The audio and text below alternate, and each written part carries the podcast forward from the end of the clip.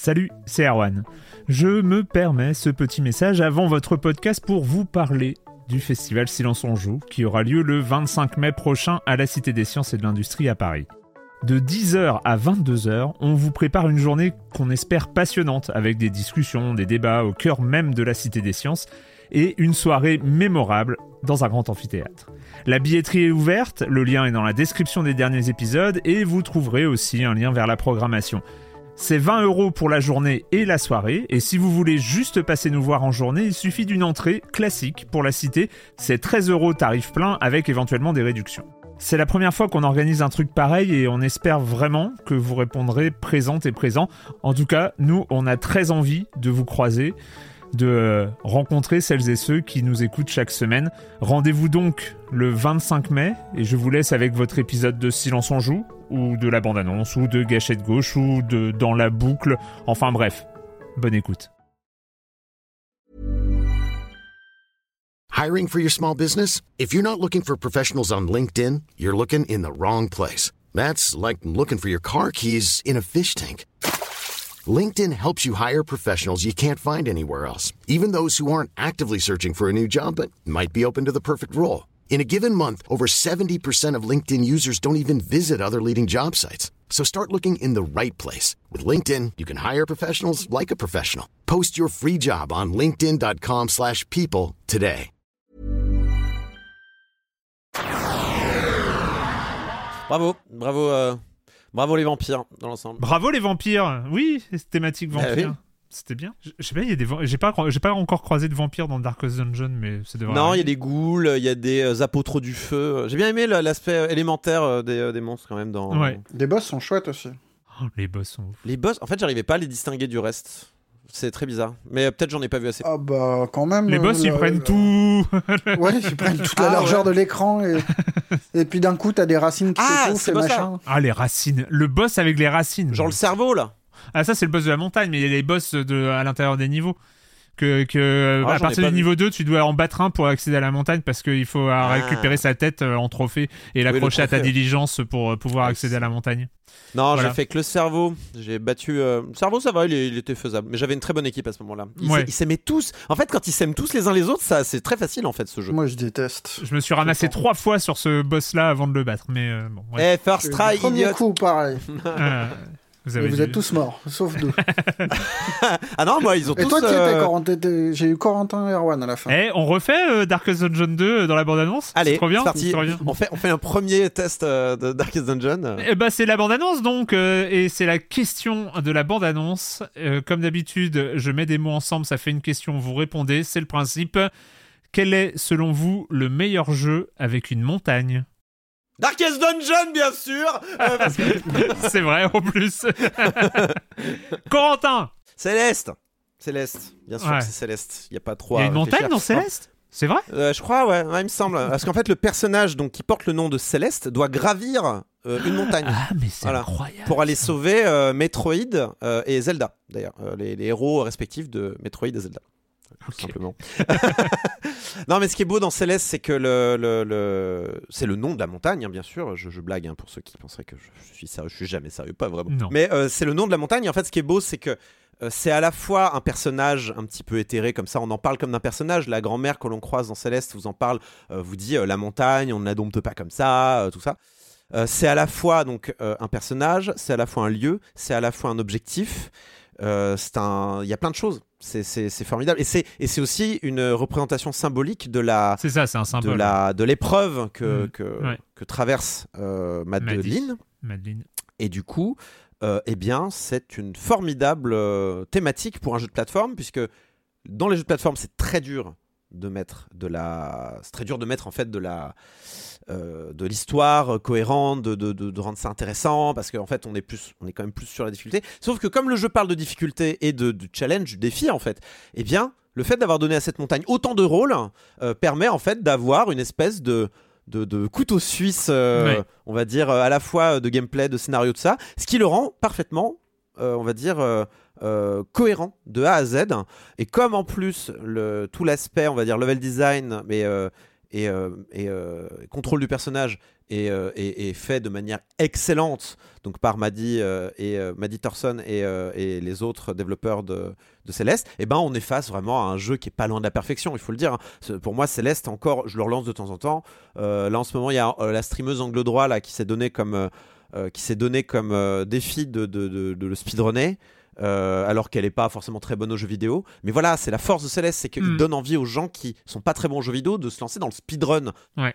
Premier, premier épisode de, de, de, Paul Posisoge, donc euh, l'événement euh, sur le Discord de Silence on Joue qui a eu lieu en mars, fin mars, c'était sur Céleste, où les, les, les, auditrices et les auditeurs se sont affrontés en, speedrun.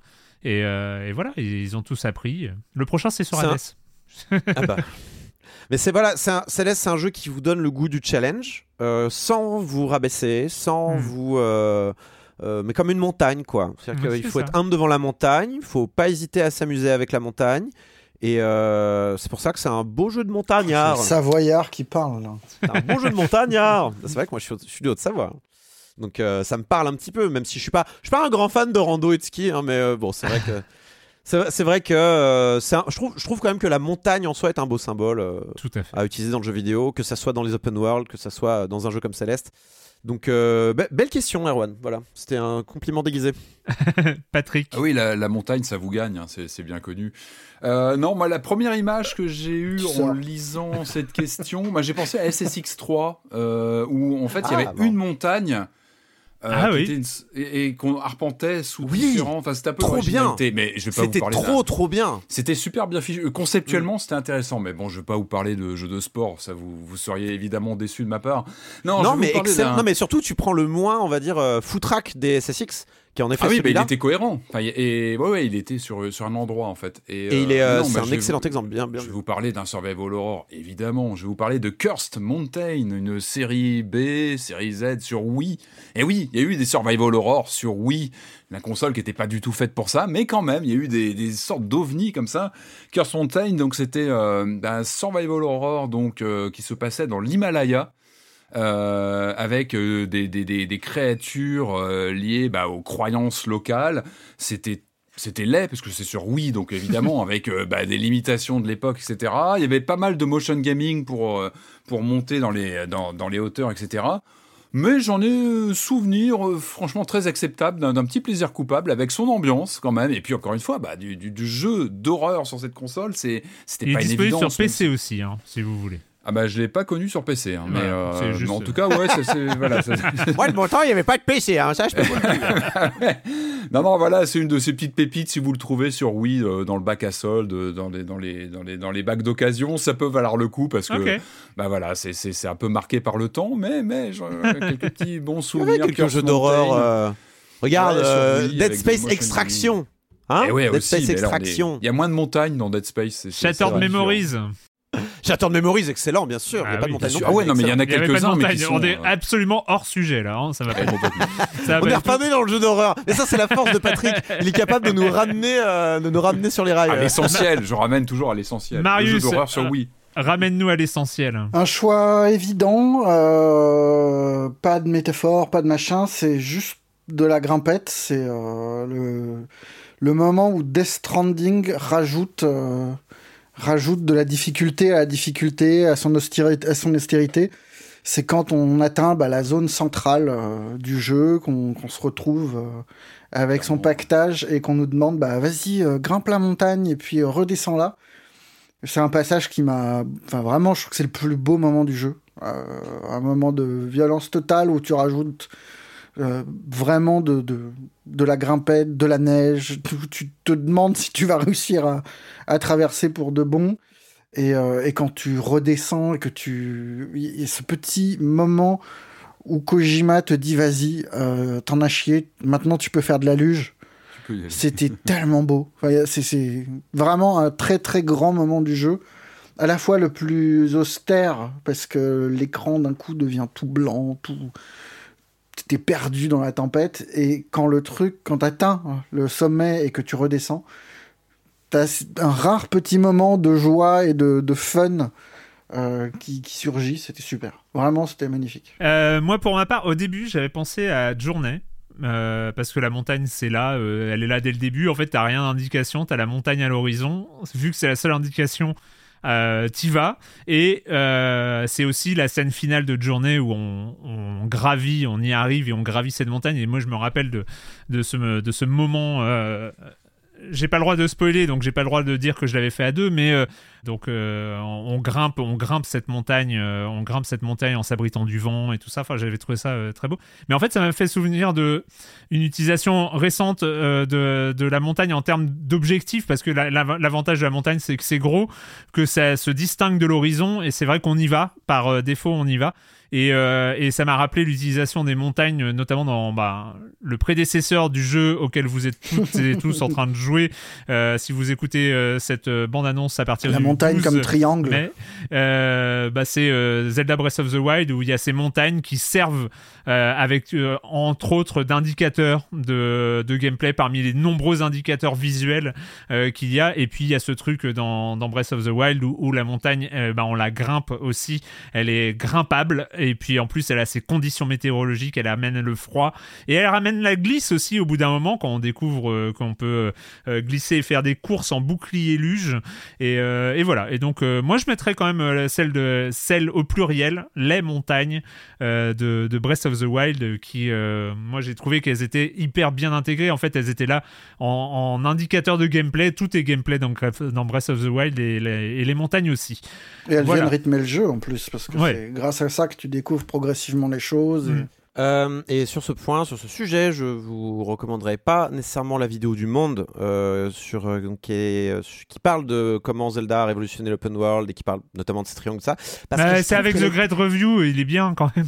bah ouais, mais le problème c'est qu'elle a été faite en mieux par GMTK qui parle littéralement du même sujet. GMTK, pardon, c'est.